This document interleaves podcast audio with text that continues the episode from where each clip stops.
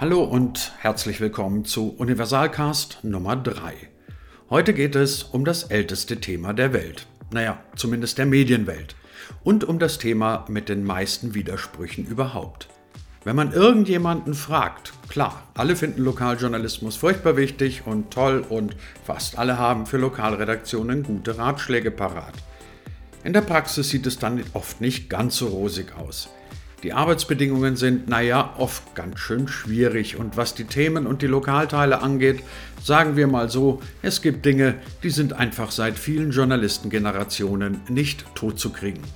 Einer, der das alles aus eigener Erfahrung weiß und sich trotzdem nicht damit abfinden will, ist Benjamin Piel. Er leitet momentan noch die Redaktion der Elbe Jetzel Zeitung und wechselt 2018 als Chefredakteur zum Mindener Tageblatt. Wer nicht glaubt, dass man auch als Lokaljournalist richtig guten und relevanten Journalismus machen kann, der schaut sich am besten mal den Wikipedia-Eintrag von Benjamin Piel an und wirft einen kleinen Blick auf das Kapitel Auszeichnungen. Mit ihm habe ich gesprochen. Viel länger übrigens als geplant, trotz nur so mittelguter Leitungen ins flache Niedersachsen. Und natürlich wollte ich auch von ihm wissen, woran es denn liegt, dass Lokaljournalismus immer noch eher stiefmütterlich behandelt wird. Das ganze Gespräch, auch zum Nachlesen, gibt's unter universal-code.de.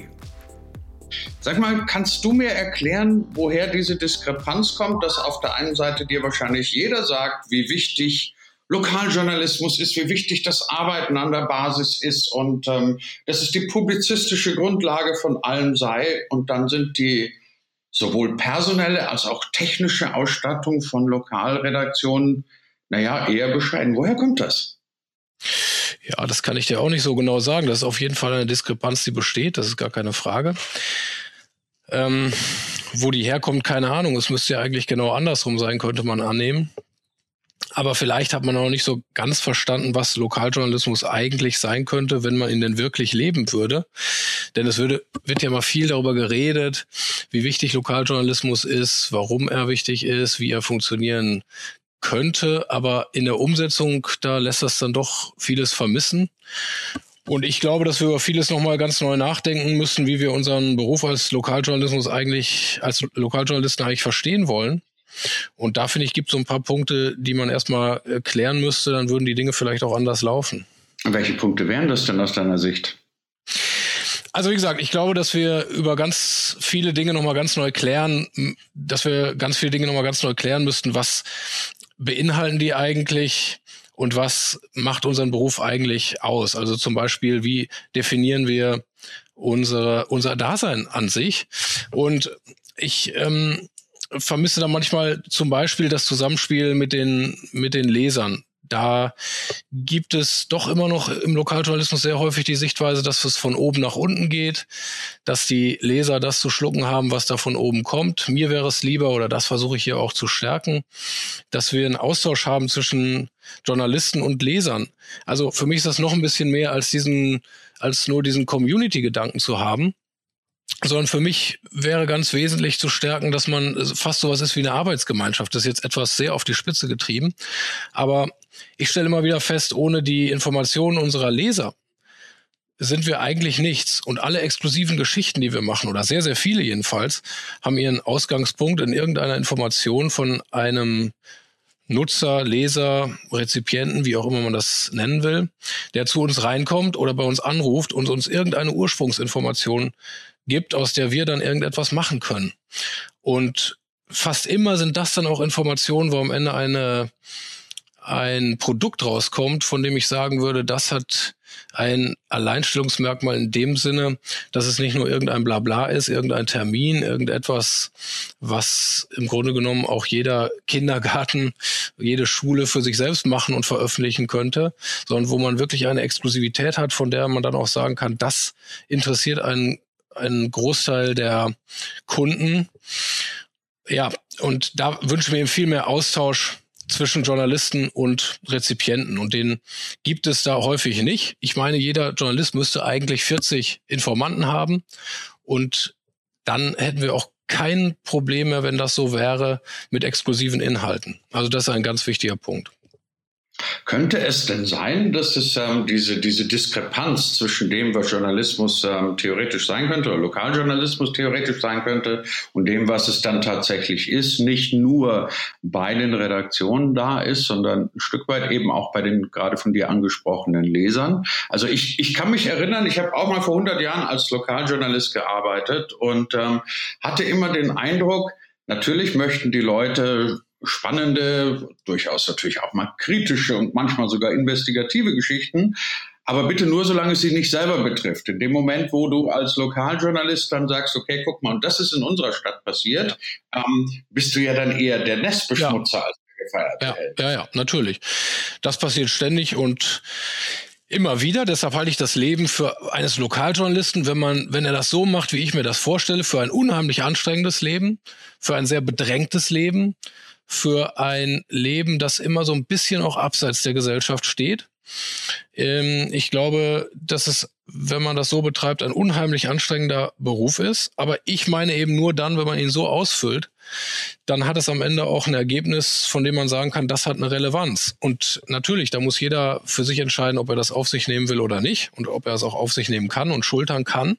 Das hat immer auch familiäre äh, Konsequenzen. Das ist immer auch etwas, was die Familie mittragen muss. Man steht eben auf eine Weise im Fokus der Öffentlichkeit, der, glaube ich, ungewöhnlich ist. Man wird fortwährend angegriffen.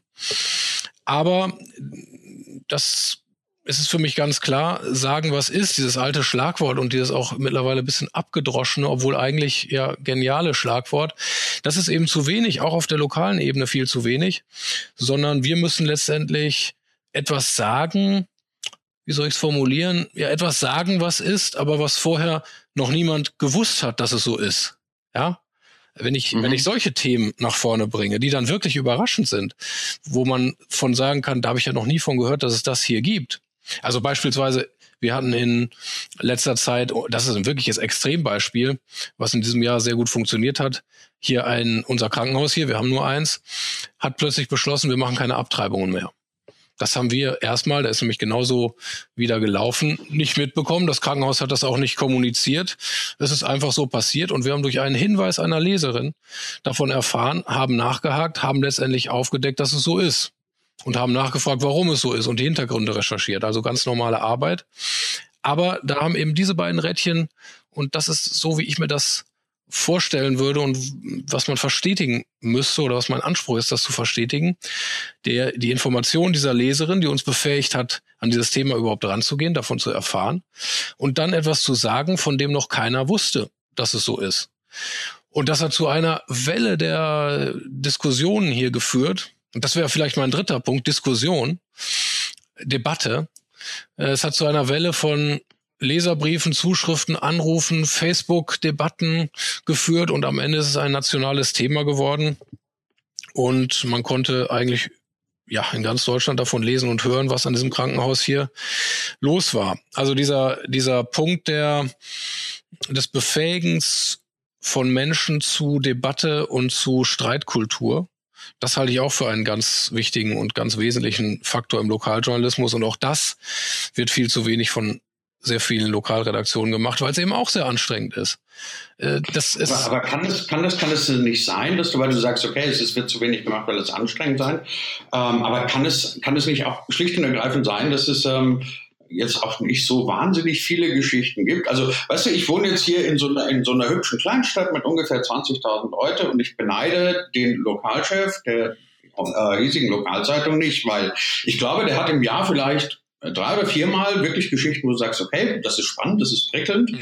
Ähm, aber ansonsten ist es wahnsinnig viel Routine. Und man, kann man denn dann wirklich in so einem, in so einem routinierten und, und, und ja auch irgendwie heile Welt ähm, ähm, leben in so einer Kleinstadt, kann man da wirklich regelmäßig solche Geschichten machen, wie du sie beschreibst? Ja, ich, ich kann das nicht mehr hören. Dieses Argument, was dann an der Stelle immer wieder kommt, auch von Kollegen, die sagen, ja, das geht hier aber nicht. Wir haben hier die, die Stofflage oder wie man das auch immer nennt, die Stofflage, die Terminlage, das ist alles sehr schwierig schwierig hier, wir, man kann das hier nicht finden, das gibt es hier nicht und das sind eben Ausnahmesituationen.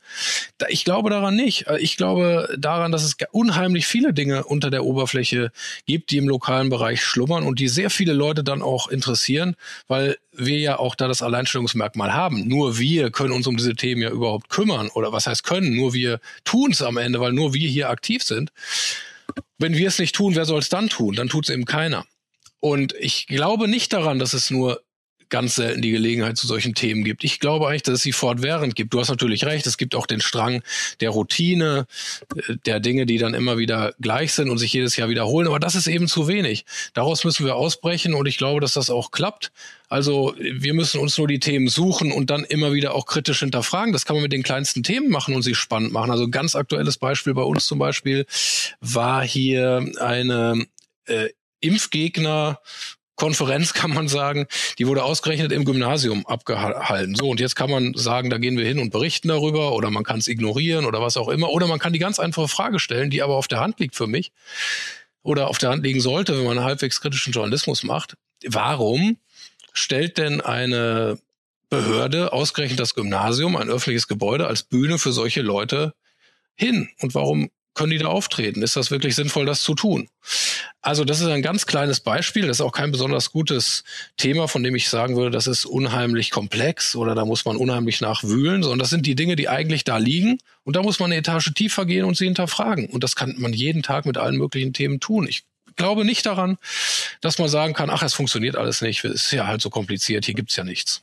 Ich, weil, weil, weil wenn es irgendwo nicht funktionieren kann, dann wäre das hier. Weil hier sind wir in einem Gebiet mit 50.000 Leuten auf einer riesigen Fläche. Wenn es irgendwo nichts gibt, dann ist das hier. Und hier gibt es sehr viel. Ja, also das ist der ultimative Gegenbeweis zu dieser These, dass das alles nicht funktioniert. Okay, was ist dein Eindruck? Wie oft haben Leute hinter deinem Rücken oder meinetwegen auch dir schon mal ins Gesicht gesagt, ach, der, der Herr Piel, dieser Quertreiber? Dauernd.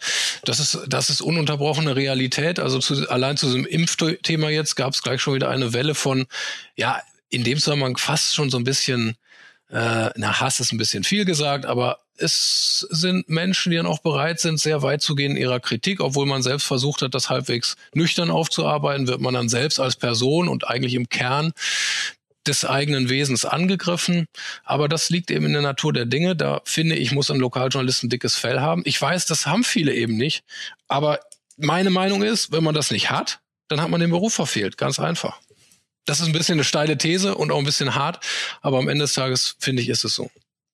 Nee, ich, also ich bin mir ziemlich sicher, dass du recht hast. Also man muss als Journalist tatsächlich erstmal ein bisschen breites Kreuz auch mitbringen. Und, und wenn jemand, sagen wir mal, auf der Welt ist, weil er geliebt werden will, dann sollte vielleicht nicht unbedingt Journalist werden. Also bis dahin genau. bin ich genau. bei dir. Aber ähm, könnte es sein, dass es unter Umständen auch, sagen wir mal, gerade beim, beim journalistischen Nachwuchs ähm, nicht mehr die, die, die ähm, wie, wie steigert man eigentlich sexy? Sexier? Was ist, was ist dann die höchste Steigung? Die sexyste Option ist, ähm, Lokaljournalist zu werden. Also ich habe mich mit ein paar Leuten mal unterhalten, die auch bei Regionalzeitungen arbeiten und die sagen, es wird halt zunehmend immer schwieriger, ähm, wenn du heute irgendeinem 25-Jährigen, der gerade frisch von der Uni kommt und der ähm, irgendwie in der digitalen Welt groß geworden ist und, und ähm, der steht möglicherweise jetzt vor der Wahl von einem hippen Startup und einer Lokalredaktion in Niedersachsen oder Ostwestfalen, ähm, den dann einen Wechsel zur Lokalredaktion schmackhaft zu machen. Ja, also äh, das hat zwei Komponenten, würde ich sagen. Das erste ist ja, Lokaljournalismus auf den ersten Blick ist wirklich nichts Hocherotisches. Das ist richtig. Aber auch nur auf den ersten Blick. Lass mal so jemanden zu mir kommen und dann, dann glaube ich, kann ich dem auch erzählen und auch in der Praxis ihm zeigen, dass es eben doch sehr, sehr spannend ist. Also wir haben zum Beispiel gerade einen Volontär. Der ist wirklich ziemlich digital affin, der ist Mitte 20, der ist nicht so das, was man sich unter klassischem Lokaljournalisten-Nachwuchs äh, vorstellen würde.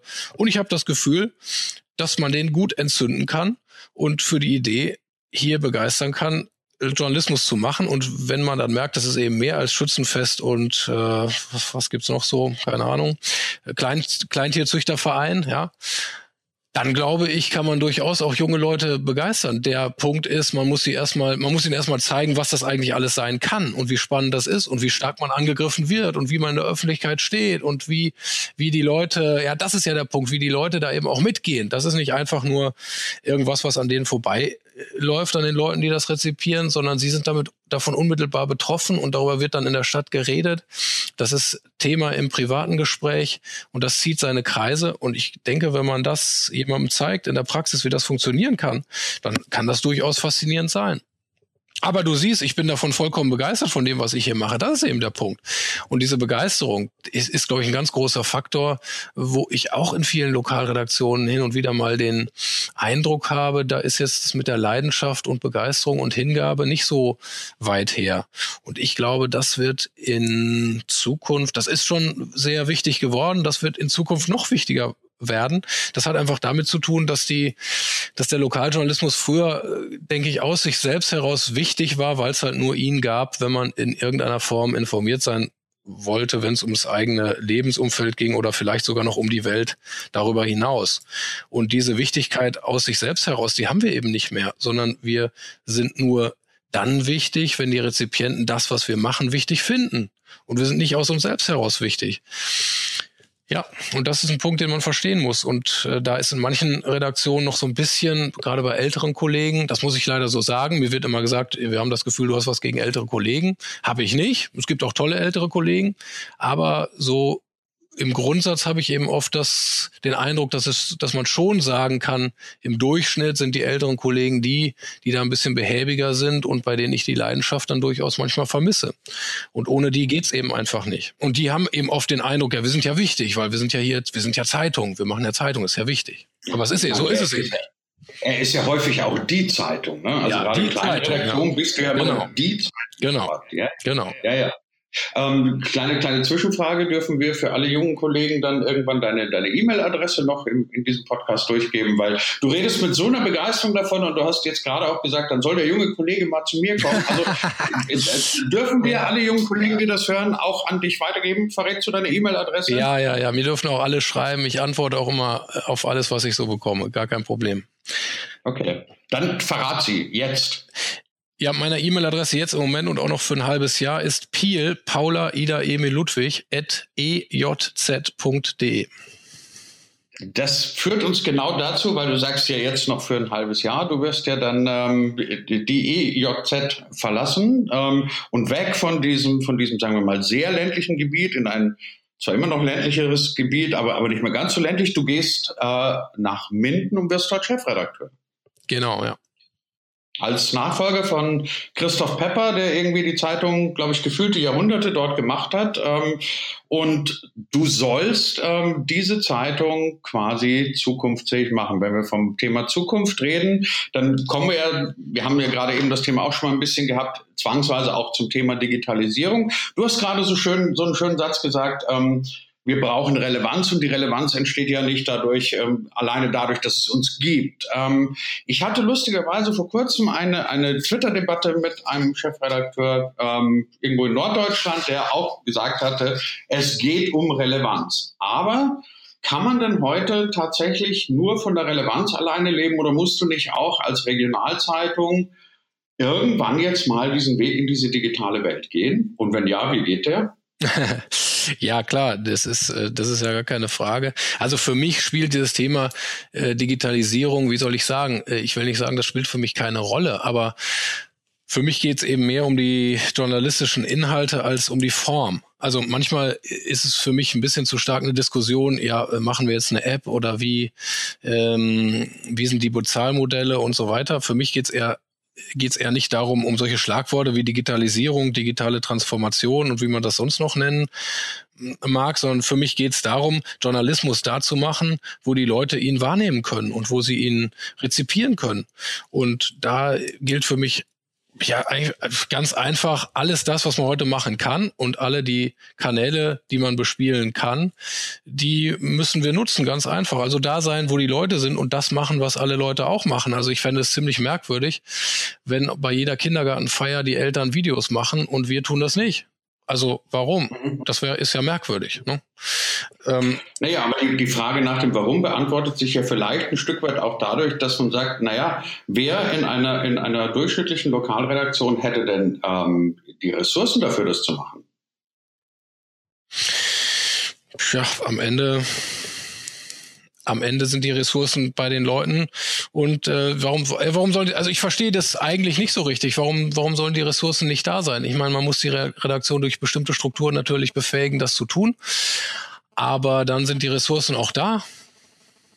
Also ein Argument, das ich wahnsinnig oft höre, wenn ich jetzt momentan bei, bei Zeitungen unterwegs bin, ist, ist, ist sehr, sehr gerne, also ohne dass es ein Lamento ist, aber die Leute sagen dir klipp und klar, passt mal auf, wir sind redaktionell oder wir sind personell eh am, am, am untersten Rand angesiedelt. Wir haben kaum die Infrastruktur, das zu machen. Und jetzt kommst du und sagst uns, wir sollen Videos drehen, wir sollen Social Media machen und die, und die Zeitung noch nebenher. Und dann gucken dich die Leute an und sagen, das geht nicht. Ja. Herr Chefredakteur in Spee, Ihre Antwort. Ja, also ich gehe, ich habe mir die Redaktion, in die ich gehe und das Medium, zu dem ich wechsle, gut ausgesucht. Also das war jetzt nicht der blanke Zufall oder die einzige letzte Chance, die ich da nutze, sondern ich glaube, dass die Redaktion. Letzte Chance bist du noch ein bisschen jung, ja? ja, für, ja, ich sag manchmal, ich komme mir schon ziemlich alt vor. Das ist äh, vielleicht auch ein Phänomen der Zeit, äh, dass die Abstände zwischen den Generationen immer schneller, immer größer werden. Also ein 15-Jähriger, der kommt mir ja auch schon äh, sehr, sehr jung vor und ich gegenüber ihm mir sehr alt. Okay, aber das ist ein anderes Thema.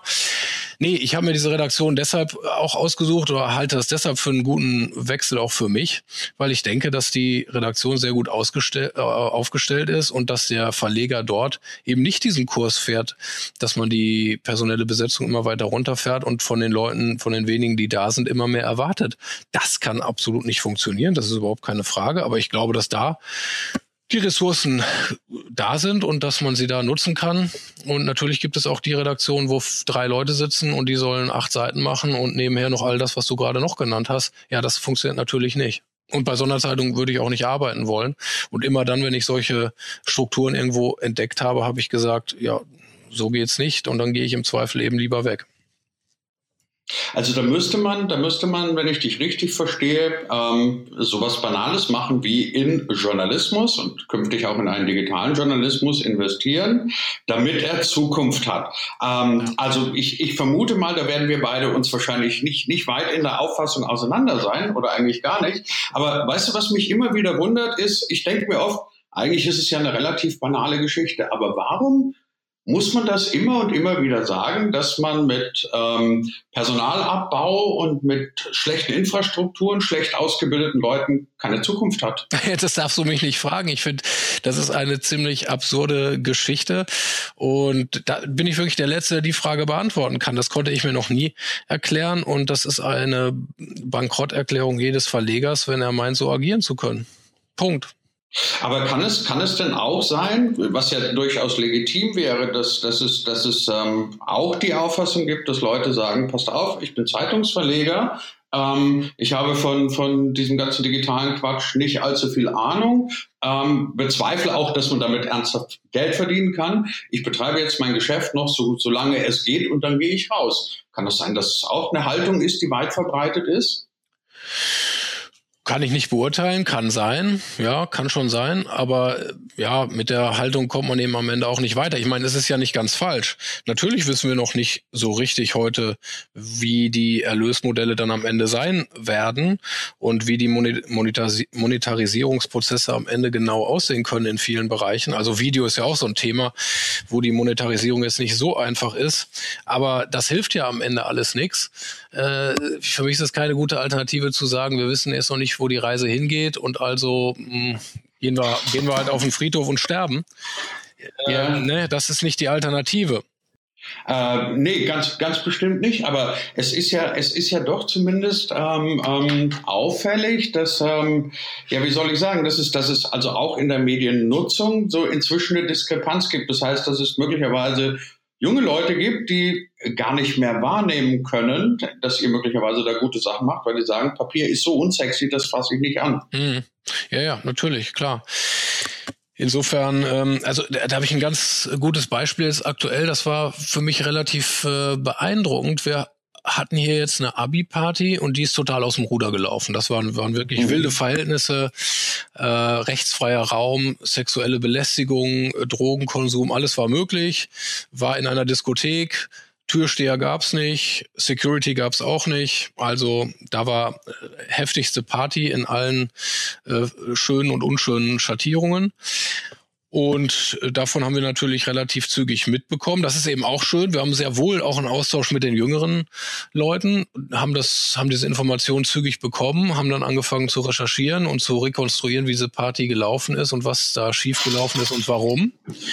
Und dann äh, das war ziemlich klar, ist dieses Thema natürlich äh, gut durch die Decke gegangen, vor allen Dingen äh, online-mäßig gut nachvollziehbar. Wir haben hier so ein Dashboard hängen seit einiger Zeit zum Glück. Da kann man dann sofort sehen, was passiert auf unserer Internetseite, wie sind die Zugriffszahlen, welches Thema entwickelt sich und welches nicht. Äh, das halte ich für ein unglaublich wichtiges Mittel. Die Kollegen haben am Anfang gefragt, naja, warum, was sollen wir damit? Und ja, hier die paar Leute, da sind ja immer nur 100 äh, Leute auf unserer Seite drauf, was kann man da schon sehen? Aber allein dieser, dieses psychologische Moment, dass man sieht, da passiert was und da findet eben nicht einfach Einbahnstraße statt, sondern da kommen Leute, die interessieren sich dafür und wofür interessieren sie sich eigentlich? Dieses psychologische Moment, dass man sieht, es ist keine Einbahnstraße, sondern wir sind im Austausch mit den Menschen. Allein das bewegt schon unheimlich viel. Und wenn man gucken kann, was sind eigentlich die Top Ten, was ist gut gelaufen und was schlecht. Also das setzt hier viele Prozesse in Bewegung. Das war also eine gute Idee, hier diese, dieses Dashboard aufzuhängen. Jedenfalls bei diesem Beitrag über die jungen Leute, da hatten wir plötzlich den Effekt, und das haben wir wirklich sehr, sehr selten, diesen Beitrag haben, glaube ich, noch an dem Abend, als er veröffentlicht wurde, also viele Stunden bevor er in der Zeitung äh, erschienen ist, haben den da online 30 Leute, wenn ich es richtig in Erinnerung habe, gekauft. Das ist für unsere Verhältnisse ein unheimlich hoher Wert, denn das ist, äh, kann man sagen, das passiert sonst fast im Monat. So, ja. Also insofern glaube ich eben auch daran, wenn man die Leute da abholt, wo sie stehen und in ihre Wirklichkeit hineinspricht und, und aus dieser sie umgebenden Wirklichkeit berichtet, dass es dann auch eben durchaus funktionieren kann, dass sich Leute dafür äh, interessieren und dass sie dann auch sogar bereit sind dafür. Also die haben alle gezahlt. Das Ding stand hinter Bezahlschranke und 30 Leute waren bereit dafür, diesen Euro auszugeben. So, ja. Also es ist nicht so, dass es gar nicht funktionieren würde, will ich damit sagen.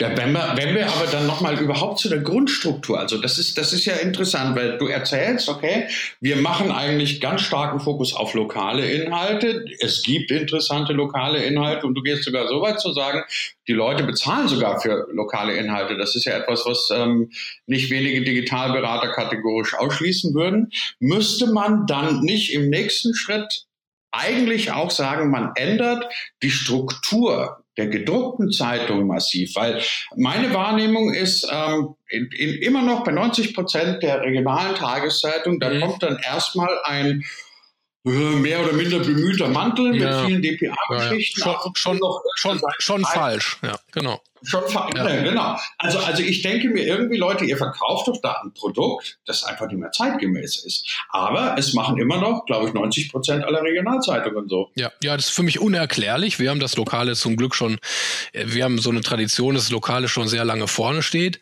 Und in Minden habe ich mir jetzt einen Verlag gesucht, bei dem das auch so ist. Weil wenn ich diese Zeitungen sehe, das muss ich dir ganz ehrlich sagen, das ist jetzt wieder ein bisschen auf die Spitze getrieben, aber es ist so. Wenn ich diese Zeitungen sehe, die anfangen mit irgendwelchen Zeug von irgendwo auf der Welt, dann schnalle ich schon gleich ab. Das ist für mich absolut zum Scheitern verurteilt. Das ist eine Idee, die aus meiner Sicht überhaupt nicht funktionieren kann. Das fängt schon auf der Titelseite an. Das ist in Minden übrigens auch noch so ein Thema, wo ich, wo ich dir sagen kann, das ist wahrscheinlich das erste Thema, was ich angehen werde. Wenn ich mir der Titelseite angucke, wenn wir jetzt von der gedruckten Zeitung ausgehen oder vom E-Paper, wie auch immer, wo es noch sowas wie eine Titelseite gibt. Und ich sehe da als erstes ein Thema aus Afrika oder dass in Amerika äh, ein Zug entgleist ist, dann finde ich, ist das so weit weg von den Leuten, das funktioniert einfach nicht mehr. Erstmal ist das Thema uralt.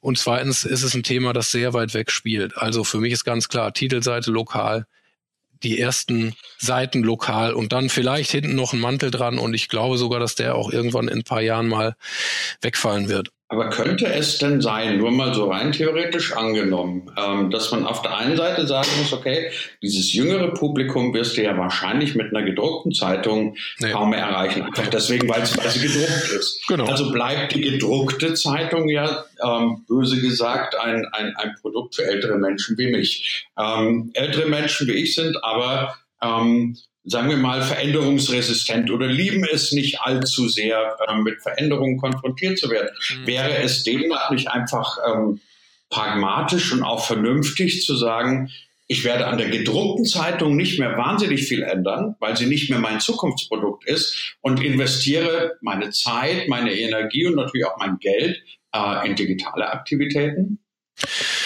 Ja und nein. Also ich sehe nicht so, das liegt vielleicht auch an meiner eigenen Mediennutzung. Ich trenne da nicht so stark zwischen den Kanälen. Äh, ich nehme auch manchmal eine Zeitung und lese eine Zeitung weil ich Lust drauf habe, weil ich vielleicht auch manchmal gerne ein Buch oder Papier in der Hand habe. Da habe ich nichts gegen. Das ist aber nicht so mein, mein täglicher Kanal, den ich nutze. Aber ich nutze ihn eben auch. Und ich nutze ihn auch gerne. Und eine gut gemachte, aufgeräumte, optisch vielleicht auch halbwegs ansprechende Zeitung, die finde ich auch schön. Insofern finde ich nicht, dass man so stark trennen kann und sagen kann, man soll sich auf das eine konzentrieren und auf das andere nicht mehr. Wir müssen es irgendwie schaffen, beide äh, beide Dinge liebevoll im Blick zu behalten. Also wir haben beispielsweise vor einem halben Jahr unsere Zeitung nochmal ganz neu aufgestellt, neu gelauncht, äh, aufgeräumt, andere Strukturen reingebracht, getrennt zwischen großen Themen und den kleinen Themen, zwischen großen Bildern und kleinen Bildern und so weiter. Das war ein großer Aufwand, von dem ich aber trotzdem glaube, dass es sich gelohnt hat. Und ich war überrascht davon, dass die negative Resonanz auf diese Veränderung eigentlich ausgeblieben ist. Also ich weiß nicht so genau, ob das wirklich stimmt, dass man Zeitungslesern gar nichts zumuten kann an Veränderungen, weil sie sonst alle hinten rüberkippen und das Abo kündigen. Also da waren jetzt meine Erfahrungen zuletzt jedenfalls ganz andere.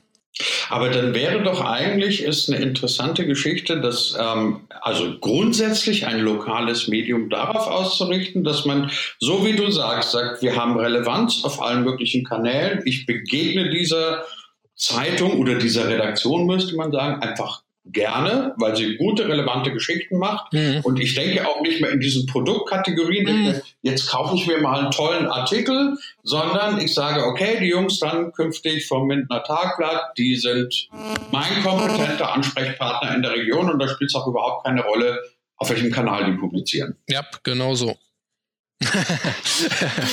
genau, genau so. Äh, ähm, genau wenn so wir dann, weil ich habe mal irgendwo gelesen, ein guter Podcast ist nicht länger als ein Inlandsflug und wir haben schon über eine halbe Stunde.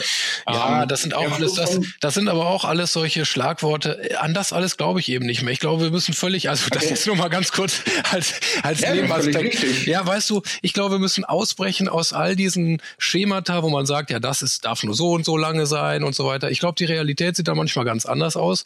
Wir haben im Lokalen auch oft gesagt, ja, also ein Text darf aber höchstens 100 oder 120 Zeilen lang sein, sonst liest das keiner. Totaler Unsinn. Die Realität zeigt, ein Text kann aber 500 Zeilen lang sein. Wenn das ein gutes Thema ist, dann, äh, dann wird das sogar überdurchschnittlich gut gelesen. Es stimmt einfach nicht. Nur das Thema muss stimmen und die, der Text muss stimmen, damit das passiert. Ne? Und wir denken da manchmal zu sehr in solchen Schemata und hinterfragen die zu selten. Also zum Beispiel, ähm, du kennst ja Ken FM wahrscheinlich. Ja, ja. So, und KenFM, ähm, äh, das muss man nun nicht besonders toll finden. Ich finde diesen Typen auch nicht sehr sympathisch. Aber er macht eben eine Sache, äh, die, glaube ich, seinen Erfolg ausmacht. Er geht raus aus diesen völlig geronnenen äh, Tophäusern, sag ich jetzt mal, dieses immer Gleiche, diese immer gleichen Personen, die in den immer gleichen Talkshows auftreten und was einen eigentlich überhaupt nicht überrascht, sondern wo immer das kommt, was man erwartet. Und er spricht eben mit Leuten, die nicht Mainstream sind, die manchmal auch echt grenzwertig oder, oder auch weit über die Grenze hinaus sind. Ich finde, er ist auch kein guter Interviewer. Aber es funktioniert eben trotzdem, weil es mal was anderes ist. Und ich glaube, da müssen wir in ganz vielen Punkten auch als etablierte Medien rauskommen aus diesem immer gleichen Trott und müssen mal endlich anfangen, wieder die Leute auf verschiedenen Ebenen zu überraschen. Also äh, das, ich finde das total interessant und, und auch wirklich richtig gut, was du sagst. Ähm, zwei Fragen dazu. Das eine ist, ähm, siehst du, wir überziehen jetzt einfach mal die gedachte halbe Stunde, hast du recht, scheiß Formate. ähm, aber erstens, wie oft wirst du eigentlich dann so quasi als ähm, ähm, Speaker irgendwo eingeladen, dass man, dass man sagt, weil weißt du, du sagst so viele Sachen, wo, wo wahrscheinlich erstmal ganz viele Leute da sitzen mit dem Kopf nicken und sagen, jawohl, recht hat er. Und zweitens, kann man das alles, was du sagst und was, was ich auch total richtig finde, aber kann man das in der Praxis wirklich umsetzen oder bleibt es halt dann doch einfach nur beim Versuch? Naja, natürlich ist es immer der Versuch. Also es wäre jetzt echt vermessen zu behaupten, äh, ja, komm her, äh, kauft dir jeden Tag unsere Zeitung, die ist immer perfekt. Äh, guck dir unseren Internetauftritt an, äh, der ist, äh, der allein der schon ist nicht perfekt, ja, also weit entfernt davon. Da haben wir noch viel, viel, viel zu tun. Aber äh, der Anspruch und der, der, der ernst gemeinte Anspruch, der muss erstmal da sein. Und natürlich müssen wir das dann jeden Tag neu mit Leben füllen. Und natürlich müssen wir uns immer wieder Gedanken machen, wie wir das dann wirklich umsetzen können. Äh, ich glaube, dass man nicht erwarten kann, dass all diese Dinge, die ich sage und die ich denke und die ich meine, dass sie richtig sind, dass sie sofort am nächsten Tag eins zu eins und zu 100 Prozent umgesetzt werden. Aber ich glaube daran, dass man einen Anspruch erstmal haben muss, damit man irgendwas davon auch erfüllen kann. Davon erfüllt sich immer nur ein gewisser Prozentsatz. Ich bin immer unzufrieden mit meiner eigenen Arbeit. Ich bin nie so, dass ich sage, ja, das war jetzt wirklich großartig, jetzt habe ich es geschafft, sondern am Ende scheitere ich immer an meinen Ansprüchen. Aber das ist ja, das darf keine Entmutigung sein, um dann zu sagen, okay, jetzt habe ich keine Ansprüche mehr, sondern das Ziel muss man vor Augen haben und den Weg muss man mal anfangen zu gehen. Und das versuche ich zu tun. Okay, dann, dann, dann lass uns, lass uns in realistischen Zeiträumen denken. Ähm, wenn wir angenommen uns am Ende des Jahres 2018 wieder unterhalten werden und du hast deine ersten Monate in Minden hinter dich gebracht, ähm, wo steht eine Zeitung wie das Mindener Tagblatt dann? Heißt Tagblatt oder Tageblatt? Tageblatt. Tageblatt. Okay, das Mindener Tageblatt. Wo, wo steht ihr dann 2018, Ende des Jahres nach deiner Vorstellung? Wo geht's hin? Ach, das weiß ich nicht, wo wir dann stehen. Keine Ahnung. Da will ich auch keine Prognosen abgeben, wie genau das sein kann oder sein wird. Das, da muss ich auch erstmal noch vieles auf mich zukommen lassen. Und nach einem halben Jahr, glaube ich, da bin ich ganz realistisch, hat man noch nicht so unheimlich viel erreicht. Es gibt einige Dinge, von denen ich sagen würde, die muss ich sofort machen und die müssen am besten in der ersten Woche noch umgesetzt werden. Aber viele andere Dinge sind nach einem halben Jahr bestimmt noch gar nicht passiert und dann äh, habe ich mir erstmal einen Überblick verschafft über die Dinge, die dann im Jahr 2019 passieren müssen.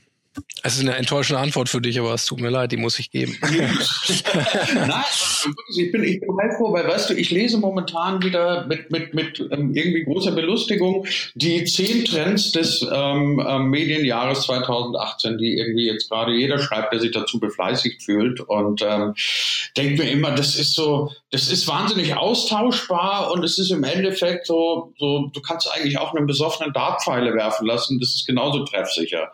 Also momentan momentan habe ich jetzt heute wieder gelesen, ist es, ähm, wir brauchen ein Netflix für Verlage, als wenn es sowas nicht schon längst gäbe mit Blendl. Und, ähm, hat, hat, ja auch ja, richtig, große, hat ja auch richtig gut funktioniert. Das hat ganz großartig funktioniert. Ja. ja.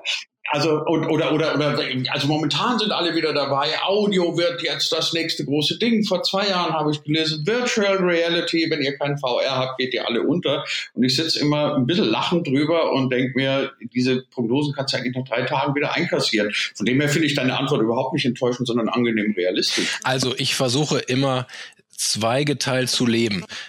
Äh, meine Kinder haben mir beigebracht, ganz im Moment zu sein. Das halte ich auch im Journalismus für eine unheimlich wichtige Fähigkeit. Nicht immer weiterzudenken, äh, was machen wir in zwei Jahren? Ja, ich habe keine Ahnung, was wir in zwei Jahren machen. Wir können ja erstmal darüber nachdenken, was wir heute machen. Ja, also ganz im Moment zu sein und hier unsere Arbeit zu machen und die gut zu finden oder nicht die Arbeit gut zu finden, aber leidenschaftlich bei der Arbeit zu sein und da Spaß dran zu haben, äh, das finde ich besser oder manchmal besser, als wenn man immer schon versucht vorzupreschen in eine Zukunft, die sich nach zwei Jahren dann schon wieder selbst überholt hat. Äh, und sich zu versuchen in Zukunftsprognosen, die am Ende dann eh nicht eintreffen. Auf der anderen Seite ist es natürlich auch wichtig, in Strukturen zu denken und auch nach vorne zu denken. Also wenn ich als Chefredakteur sagen würde, ich äh, lebe immer nur im Moment, dann wäre das wahrscheinlich auch ein bisschen beängstigend.